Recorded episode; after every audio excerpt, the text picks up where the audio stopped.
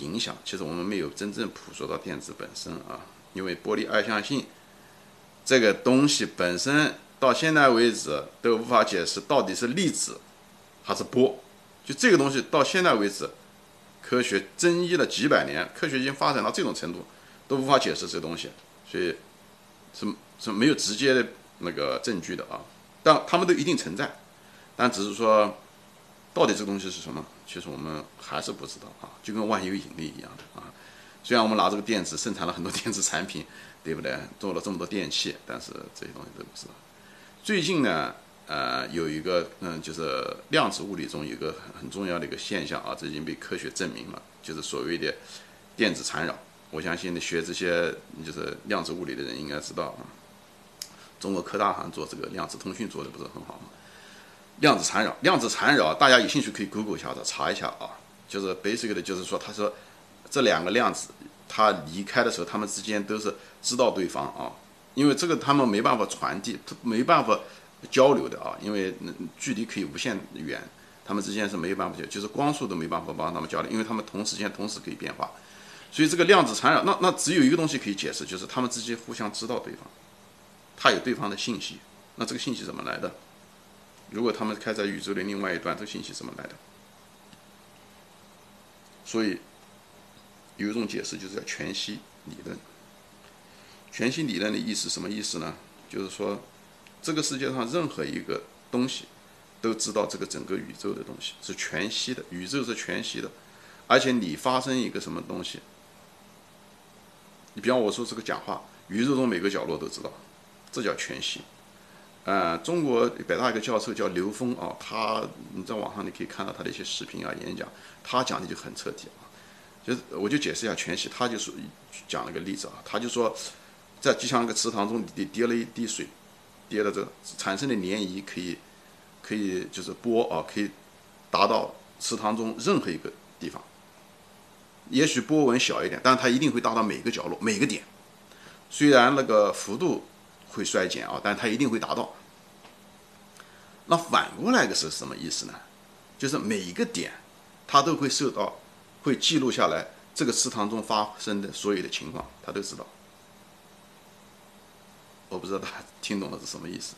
就是说，我们这个宇宙就像这个池塘一样的，是全息的。任何一个原子都知道这个宇宙发生的事情，因为任何一个宇宙发生的每一件小的事情。它的波、它的能量、它的信息都会传递到每个角落，所以每个角落都知道所有的东西发生的事情。就就从理论上说，那个电子、那个原子是有记忆的，它实际上知道这个世界发生的是什么事情。那我们作为一个人来，如果这个理论成立，我们作为一个人来讲，其实我们记录着人类的所有的信息，这个宇宙中所有的信息。其实这个现象其实多多少少已经表现出来了啊！六十年前人们发现了。DNA 基因对不对？基因就记录了我们祖先的所有的信息，不是吗？从细胞、从基因的这个层面已经记录了这些信息。我们是刚刚发现，六十年前刚刚发现。我想再往下几百年，我相信人类会发现的东西越来越多，但是反应的规律都是一样。所以这个宇宙是全息的。大家有兴趣可以听听刘峰教授的，北大教授刘峰教授的一个那个呃解释啊，他解释的很具体、很系统。把嗯，甚至跟中国的一些呃古老的理论呢、国学有些东西都结合在一起。我嗯，这道家的嗯那个阴阳啊这些东西啊，嗯，希望大家抱着一种开放的态度啊，也是抱着一种科学的态度去听这个东西，听听有没有道理，好吧？兼听则明嘛，偏听则暗。我们，唉，我们这个民族就是太限于自己的文化，以后。也我也不能多说了，我就因为还是更多的想让强烈的嗯同胞能够听到不同的观点嘛。所以说呢，那样还有一些东西可以就是印证了一些东西啊。像如果我们只是进化来的，那么为什么我们身上有些东西是不具有不符合进化理论的啊？比方说说我们为什么有同情心？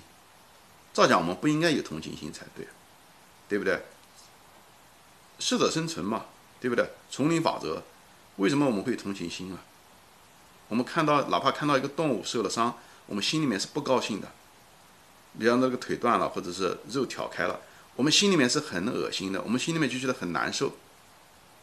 照讲，如果我们只是进化出来的产物的话，我们应该感到兴奋才对啊！我们应该像别的动物一样上去吃它才对，对不对？因为是食物嘛，对我们来讲，我们见到血的时候，我们应该是感到兴奋高兴啊，就像别的动物一样的。但是我们没有啊，对不对？嗯，还有一些东西，比方说我们对数学、数字，进化中不需要数学，不需要数字。但是我们对数学可以学得很好，对不对？几何也好，你像几何，那么啊，几千年前人们为了量地的需要，那代数呢？方程呢？微积分呢？我们学起来都没有问题。哪怕是一个农民的孩子，他一个一个字不认识，你让他学，他最后他都能学会。很显然，这种能力是我们天生给予的。比方说，我们对晶体啊，就是就像晶体，我就说宝石啊。钻石啊，这些东西，我们有一种天天生的喜欢。其实这些东西对我们进化没有什么作用啊，在进化过程中的时候，比方我们对鲜花就非常非常的，就是一种莫名的喜喜欢。对音乐，也是一个音乐好听的音乐，在世界上任何个角落，每个人听到的时候，他们不管是多少万人，我们多么不同的人，但是我们在一起听的时候，就觉得这音乐好听，而且我们还会产生共鸣。一个交响乐也好，什么，我们都会。有那种音乐造讲跟进化也没有关系啊，所以这些东西好像是先天置入在我们的里面的，所谓的我认为是灵性非物质的东西啊。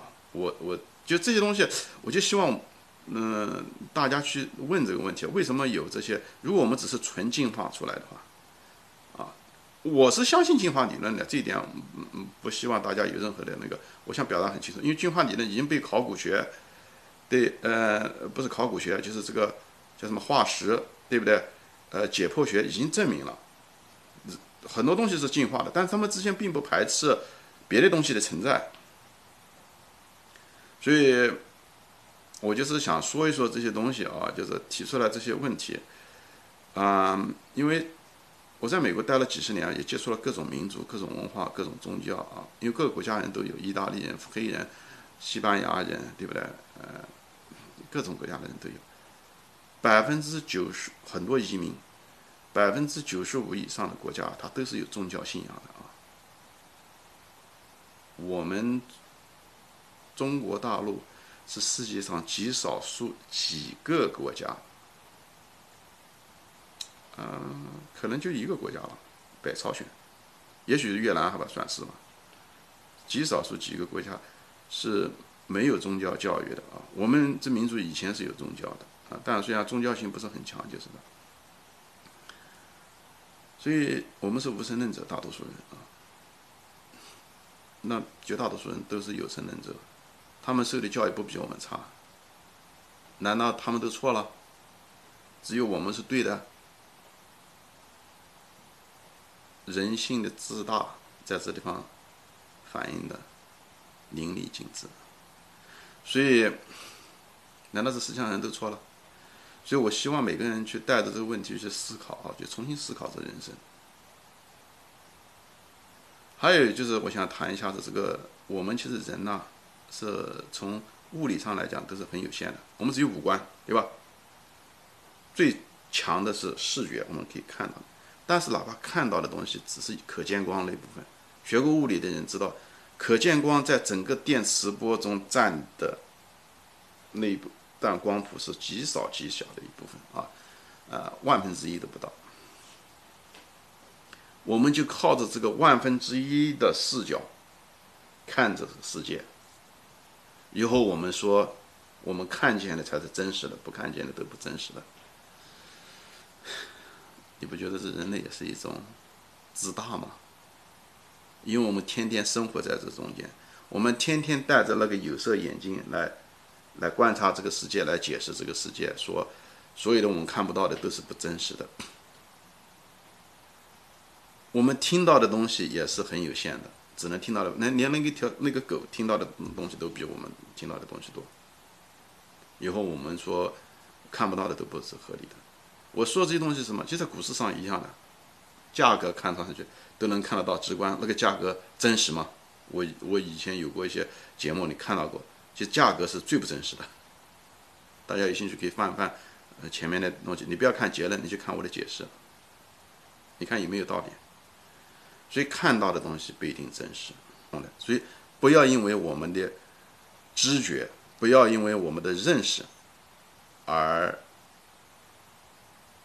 强制一个结论，因为我们的大脑，我们的灵性远远比我们的物理上的限制，听觉和呃视觉要强很多。所以我们知道宇宙外面的东西，对吧？对吧？我们可以一些间接的证据知道，我们从来没有见过银河系，我们从来没有超过它之外。但是我们知道它银河系的组成是什么，对不对？物质的组成是什么？太阳里面的组成是什么？我们知道，我们眼睛也没有看到原子、电子，我们看到过吗？没有。我们也可以通过逻辑的方法，通过一些间接的证据找到。其实对